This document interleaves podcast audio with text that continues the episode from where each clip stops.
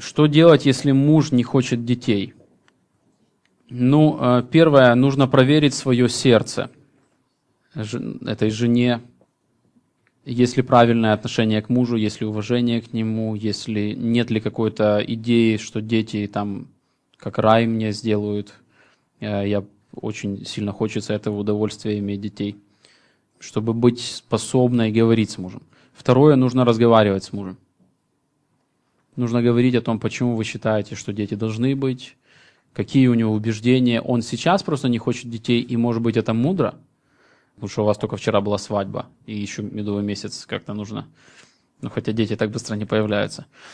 Или же он вообще не хочет детей, и нужно говорить о убеждениях. Если ему трудно э, воспринять ваши убеждения, которые вы верите библейские, ну вообще это библейское убеждение, Бог хочет благословлять нас с детьми, это, это очевидно, то стоит подключить кого-то, кто бы мог наставить и помочь ему разобраться с этим вопросом. И если он все равно, несмотря на понимание библейского учения, не хочет иметь детей, то есть у него, помните, мы говорили, да, есть плод, он не хочет иметь детей, есть убеждение – он думал, что Библия не учит о том, что дети это благословение, например. Вдруг. Или он понял по-другому и захотел иметь детей. Например, он таки понимал, что Библия говорит о благословении, что дети это благословение. Но он все равно не хочет следовать этим убеждениям. Он, он подавляет эти убеждения своими какими-то идеями. Потому что внутри, там глубже, у него есть определенный идол. Дети – это напряг они лишат меня возможности вот это, вот это, вот это и вот это, вот это иметь в жизни.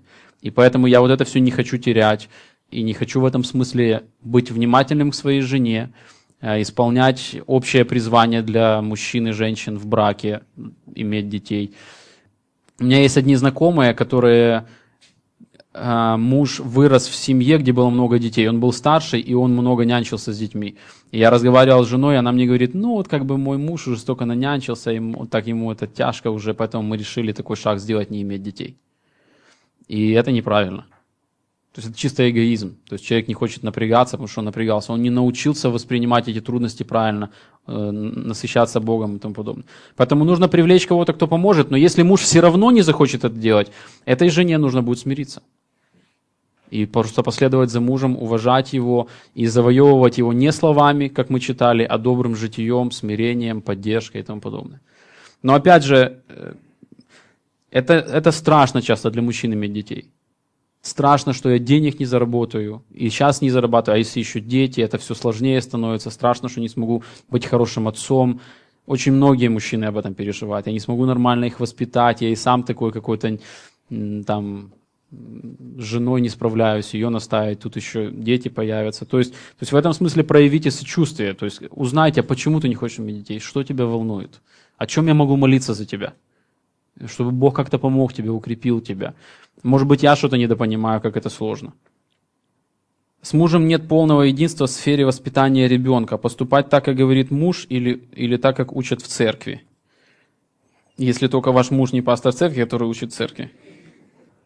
Да, нужно поступать так, как, так, как говорит муж. Ну, смотря какие это вещи, конечно. Если это вопросы серьезные очень, то, может быть, это грех, то, что он, как он понимает.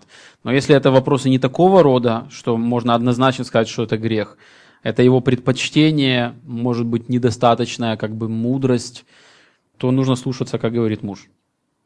Я отвечаю на вопрос, который я здесь читаю. То есть, может быть, у вас какой-то случай, Просто без понимания конкретики трудно точно ответить. Я отвечаю вот просто на принцип. Подразумеваю, что муж не требует чего-то такого неправильного. Например, он считает, что нужно наказывать вот в такой ситуации пять раз в день, вы считаете, что только три раза следуйте за ним. То есть это не смертельно, если вы на два раза больше накажете с любовью, с благодатью и так далее. Если муж говорит, что можно наказывать и нужно детей с гневом, срываясь на, срывая на них зло, я бы сказал, что это грех. И в этом случае, ну, я бы так не делал, я бы не следовал такому примеру, я бы следовал учению Господнему. Поэтому понимаете, да, можете еще раз его написать с конкретным примером, какой именно элемент воспитания имеется в виду. Как видеть, что ребенок поступает неправильно? Очень просто. Вам нужно читать Писание. Писание показывает, как правильно. И потом нужно через Писание смотреть на своего ребенка. И где ребенок не соответствует Писанию, это неправильно. Может, вы не то имели в виду? Простой очень ответ. Но это единственный способ глубже узнавать Писание, как Писание учит, как нужно относиться к другим людям, как нужно относиться к детям, как использовать лопатку в песочнице и тому подобные вещи. И если ребенок использует ее не так, как надо, и неправильно относится, вы просто это знаете.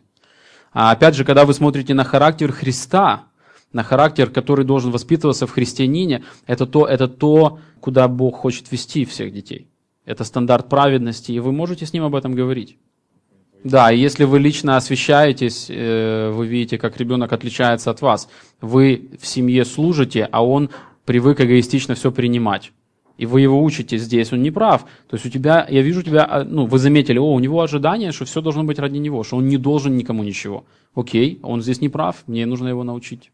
Как заметить? Ну, это автоматически происходит. То есть если вы не происходит, но это должно происходить. Нужно так так сжаться и потом... Нач... А, вот, может быть, Саша, ответить тогда ты. С ребенком время нужно проводить. Время проводить не так, что он где-то рядом, а ты не с ним. То есть это вопрос общения глаза в глаза. То есть если вы в отпуске, то отпуск не для вас только, а это отпуск часть для него. То есть ты с ним проводишь, ты спрашиваешь его, чего он хочет, к чему он стремится, в зависимости от возраста ребенка.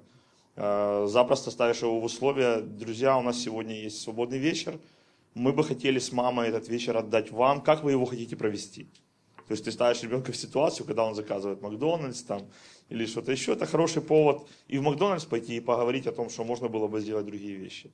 Ну, то есть поставить ребенка в условия, когда он может тебе коммуницировать. От избытка сердца говорят уста, то есть он выносит из сердца своего и доброе, и плохое. Для этого нужно проводить время с ребенком. Для этого нужно смотреть за ним. Нужно читать его смс -ки.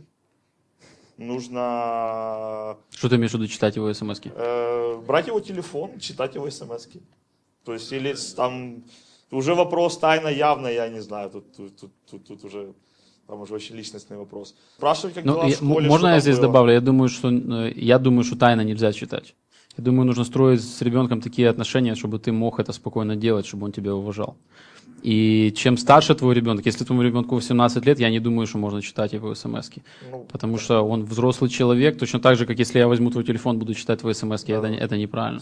Ну, то есть, если ему, конечно, 12 лет или там 7 лет, у него уже мобильный телефон, то есть, как бы это чуть другая ну, ситуация, я конечно. Возрасте, думаю. Ну, я понимаю, да. Да, то есть, э, э, если есть возможность познакомиться с его записями, с его дневником, опять же, используя правильные, своевременные подходы. А, спрашивать у учителей, как дела. Спрашивать у воспитателей в садике, что было. Не верить всему, что говорит ребенок. Я не верю в большинстве случаев, ну, я на 50% делю все, что они говорят. Как дела сегодня в садике? Хорошо. Я говорю себе, наверное, хорошо я задаю провокационные... То есть ты предполагаешь, не то, что ты не веришь, ты предполагаешь, что там может быть что-то, что он не сказал, и ты стараешься это проверить. Я не доверяю моему ребенку в его анализе, как прошел день в его оценке. То есть я... Но, но это не имеется в виду, что, я думаю, это не имеется в виду, что ты излучаешь недоверие. То есть, типа, м-м, да, ты, наверное, опять неправду говоришь. Давай сейчас мы это все выясним. Да, ну я просто, то есть, то есть это в доверительной ну, ты предполагаешь, что он не все рассказал, и поэтому ты задаешь какие-то вопросы, удобнее, уточняешь со стороны. Удобнее, намного удобнее а, поверить в его оценку сегодняшнего дня и сказать, а, хорошо, отлично. Некоторые родители еще так спрашивают, как дела, нормально?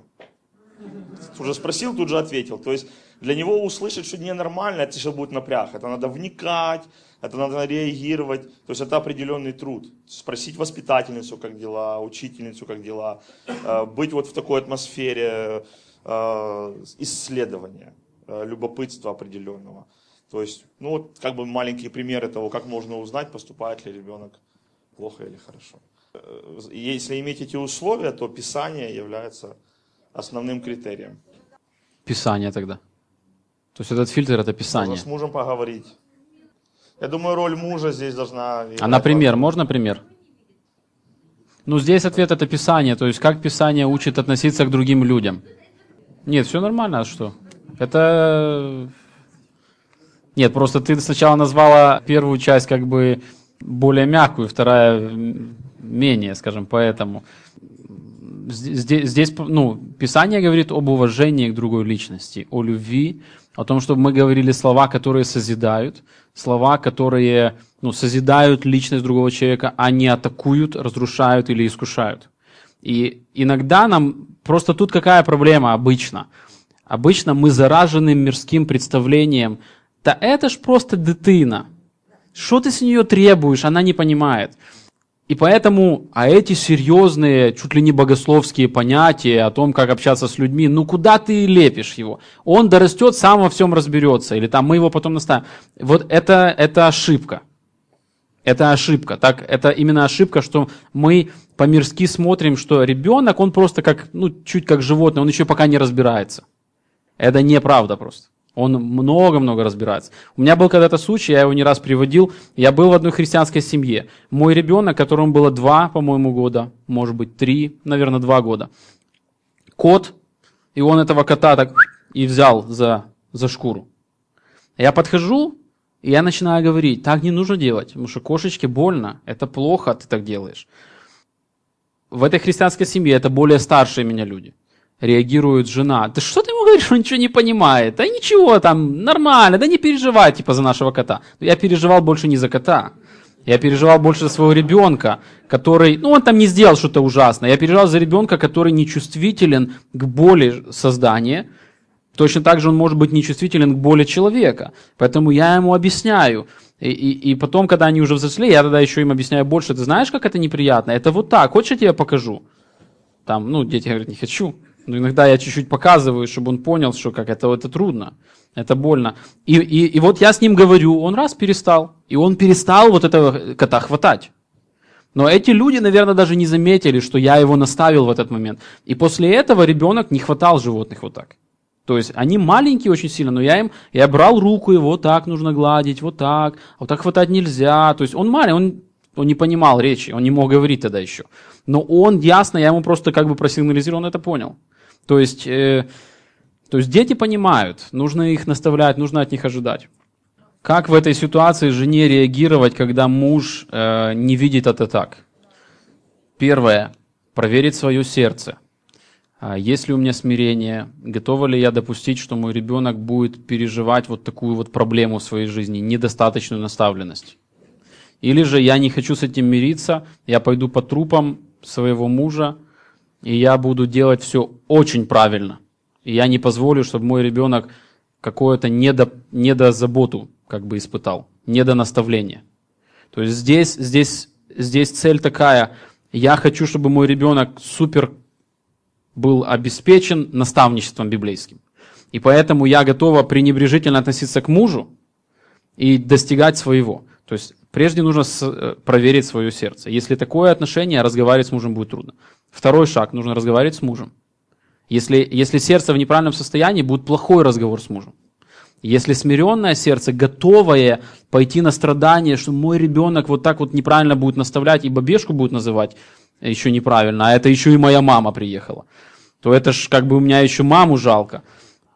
То есть я смиряюсь, я иду с уважением разговаривать с мужем. Проверила сердце, я говорю с ним, он как-то там воспринимает, может быть, отвергает, потом через время способен если, если отвергает, ты, ты смиренно говоришь ему, и он так поступает. Ты, ты просишь, э, могу ли я сказать, остановить ребенка, будет ли это для тебя проблемой. Он, например, говорит, не проблема, ты его останавливаешь, ребенка, что он так не говорил. Или он говорит, нет, так не делай, тогда ты подчиняешься мужу, идешь за ним.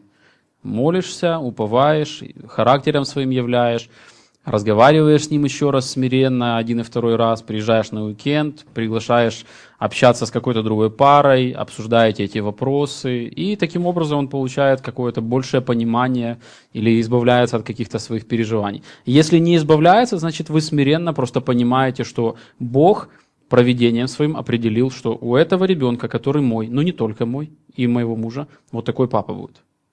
И этот папа так поступает. И мой ребенок должен это пройти. Я не имею права греховным способом лишать моего ребенка этих страданий. Это будет грех, это будет хуже. Поэтому я должен смириться. То же самое муж по отношению к жене. Я думаю, у всех у нас есть различия мужа и жены, папы и мамы. И мы все можем быть, я могу быть не удовлетворен, как моя жена там что-то делает. Но я не могу врываться и сказать, Катя, ты что, опять? Сколько раз я тебе говорил с детьми так не поступать, и дети смотрят, как я к своей жене отношусь. То есть это неправильно, я ее, она может быть не до конца права, или вообще не права. Я разрушу уважение детей к ней, если я начну ее критиковать. Поэтому я спокойно постараюсь потом с ней отдельно поговорить. Но если она не изменится, ну я смиряюсь, что я могу сделать? Я ничего не могу сделать, я ее не имею права третировать, диктат, диктатором становиться для нее. Я принимаю, что Бог дал мне такую жену, и она еще пока такая, и у этих детей такая мама. И это их путь, они должны это прожить. Нет, ну я же сказал, да, могу ли я им объяснить это? Она говорит, да, для меня это не проблема, просто я так не буду делать, а ты хочешь делай. Идешь все учишь. Смотрите, э, этот вопрос или эта ситуация, она больше касается не отношений с детьми или воспитания детей, а это корнями проистекает из того, что у мужа и жены нет единства. И, может быть, на более глубоком уровне. Возможно, у них есть соперничество в доме, соревновательность определенная. А, или у них разное богословие, у них разное а, понимание Бога, Его Слова в определенных моментах. Возможно, это какие-то обиды, которые накопились. И сейчас просто взрывается, накипает, как накипело что-то, эти как накипь отлетают, куски летят, ранят. И повод был как бы типа вокруг того, что я не согласна так подходить к вопросу э, наказания ребенка. А он говорит, я думаю, что именно так надо. Вообще они выясняют сейчас отношения и используют для этого ситуацию с ребенком, это ужасно. Ужасно, когда дети становятся, скажем так, участниками разборок родителей, когда их как перетягивание каната используют когда ребенка тянут в одну сторону, в другую, и ребенок по швам трещит. И якобы мы типа мы же хотим ребенка воспитывать. На самом деле это как поле брани, как поле воспи... ну, выяснения отношений. Поэтому тут сто процентов нужно проанализировать, просканировать, э, все ли у нас в отношениях хорошо. Нет ли у нас соперничества, обид, зависти, соревновательности, мести и так дальше. А еще очень важный момент это то, что это значит, что нет общения между мужем и женой, до того, как произошла какая-то ситуация. Нет проецирования ситуации, или нет обсуждения подобных ситуаций, или нет обсуждения других детей. То, что вы видите и говорите, слушай, если вдруг у нас будет такая ситуация, что мы делать будем? И вы заранее обсудили эти вопросы. Потому что, смотрите, есть такой принцип, если ты хочешь, чтобы что-то произошло в воскресенье, для этого нужно что-то сделать в среду или во вторник. Понимаете, да? То есть нужно что-то нужно о чем-то разговаривать до того, как пришла беда или до того, как произошла какая-то ситуация с ребенком. Нужно вот эти проецировать ситуации или обсуждать. Я думаю, что это тоже распространенная проблема. Первое, выяснение отношений, а второе, это отсутствие общения. То есть его просто не хватает. Что-то произошло, вы эту ситуацию замяли, но вы ее не обсудили. Вы не поговорили, мне однажды жена сказала, ну то, как ты сказал, это было нехорошо. Это было не то, как я говорила. Я сказала, что нет, сегодня не будет конфет. Я приняла решение. Я говорю, слушай, я не знал. Я тебе серьезно говорю. Они ко мне подошли, как будто с чистого листа. Как будто с тобой не разговаривали. поэтому я как бы принял решение. Она говорит, ну я им сказала нет, разве ты не слышал? Я говорю, нет. Она говорит, а, ну я не знала, что ты не знал. Ну как бы она со мной говорит, я тогда детей зову, говорю, подождите, идите сюда. Вам мама сказала, что конфет не будет. Да, ну там, пять минут пришлось ждать этого, да, тяжело смириться сказать. Ну то есть, ну, то есть жена мне коммуницировала, она могла бы обидеться и сказать, слушай, что за двойные стандарты, как он себя ведет. Ну и там себе проглотила это дело, а потом оно вылезет. То есть надо обсуждать ситуацию, нужно общаться. Я думаю, что недостаток общения рождает такое отсутствие единства. Ну и этот вопрос, он повторился уже несколько раз за дня, вы слышали, да? Как бы, когда муж там вот не так, как, как жене вести себя. Это, это трудный момент, мы его проясняем, проясняем и проясняем нужно понять просто приоритеты. Я слушаюсь Бога в том, что я покоряю своего мужа во всем, кроме греха. И это значит, я иду через определенные страдания, то есть это цена, какие-то страдания. Для мужа тоже есть свои страдания, быть лидером, быть главой, быть ответственным, то есть и несовершенство жены. То есть мы просто должны смириться и принять Божье проведение, какой у нас брак сегодня есть. Можно не смиряться и думать, эх, я не того выбрала, эх, наверное, Бог там не располагал к этому, эх, а вот тех там лучше, эх, а вот если я сейчас поднапрягусь, то я его быстро изменю. То есть мы как бы все никак не можем смириться и принять то, что мы имеем. Это нужно, мы несовершенные люди, мы имеем несовершенного спутника в жизни. В чем-то он может не изменяться или даже хотеть измениться, но у него не получается, и нам с этим нужно будет жить. И нам в этом смысле нужно согласиться. И нашим детям, драгоценным, незащищенным крошкам, нужно будет жить с такими родителями.